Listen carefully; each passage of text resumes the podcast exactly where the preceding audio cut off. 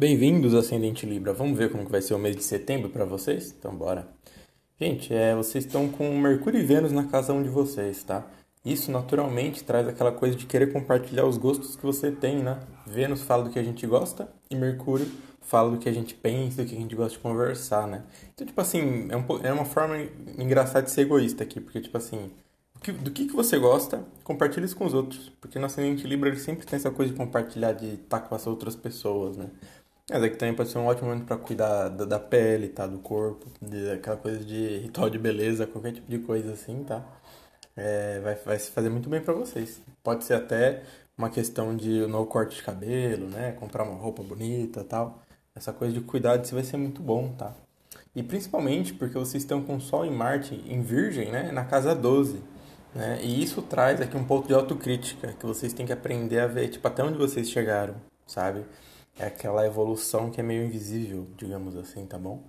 O Sol e Marte em Virgem aqui, eles ajudam vocês a lidar com essa questão de, poxa, eu cresci tanto, né?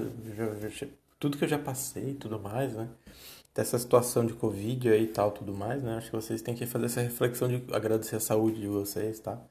É, o em Virgem que a gente agradece as coisas relacionadas a, a coisas naturais, tá bom? Eu também favorece qualquer tipo de é, retiro também, tá? Ou uma viagem para um lugar mais com natureza, alguma coisa assim, tá bom? É outra coisa que aquela Vênus em, em Libra que eu falei, ela tá oposta ao Quirón em Ares, tá?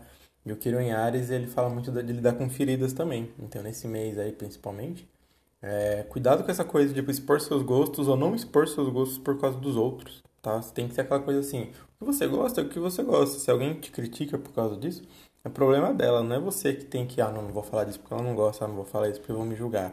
Tá? Cuidado com isso mesmo, tá? Cuidado mesmo. É, o Nó do Norte aqui, ele tá em, em, Gêmeos, né? Junto com a Lilith na casa 9 de vocês e entrando na casa 8 ali também. E com Urano retrógrado em Touro ali, olha, é realmente muito bom momento para um retiro, para algo mais espiritual. Se vocês focarem esse mês, por exemplo, para qualquer tipo de retiro, né? Que eu já tô falando várias vezes aqui, mas alguma coisa como ayahuasca, alguma coisa como um sítio ali com alguma vivência espiritual para vocês, vai ser muito bom, tá? De verdade. De verdade mesmo. O Rinaldo Norte vai continuar entrando na casa 8 de vocês.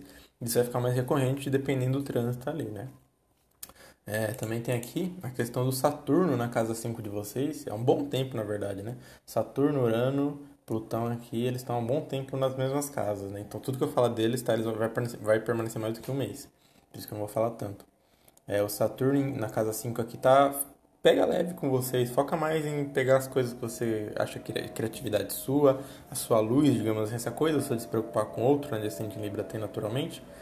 E busca fazer isso com as pessoas, sabe? Busca ser prestativo, ajudar, doar, sabe? Sempre que você vê alguma oportunidade, se você tiver condições, né? Faça isso, que vai te fazer muito bem para sua autoestima, tá? E não só para autoestima, mas você vai sentir que está compartilhando e ajudando as pessoas de fato. Plutão na casa 4 ali, ele já tá saindo, né? Mas ele ainda tá retrógrado, então tipo, provavelmente estão tendo que lidar com situações emocionais aí que te tiram daquela coisa de manter as aparências, tá? Então não tenho medo de fazer isso, de conversar, de ter DR mesmo. Mas no bom sentido, no sentido de expor suas emoções e falar, porque olha, eu penso no futuro ter isso aqui, né? Que a casa 4 em Capricórnio para vocês. É, provavelmente vocês têm muito essa coisa de pensar no futuro, de planejamento, de querer algo sólido com alguém, principalmente, né? Então, lógico, depende da idade também, mas aqui, no, quanto mais maduro esse ascendente Libra, mais ele tem isso, tá? E, bom, é isso, pessoal, basicamente, tá? Esse é o principal, o Netuno tá na casa 6 de vocês ali, e ele só reforça essa coisa de espiritualidade e coisas práticas, como uma meditação diária, fazer yoga, alguma coisa assim, tá bom? E é isso, até o próximo mês aí, até outubro.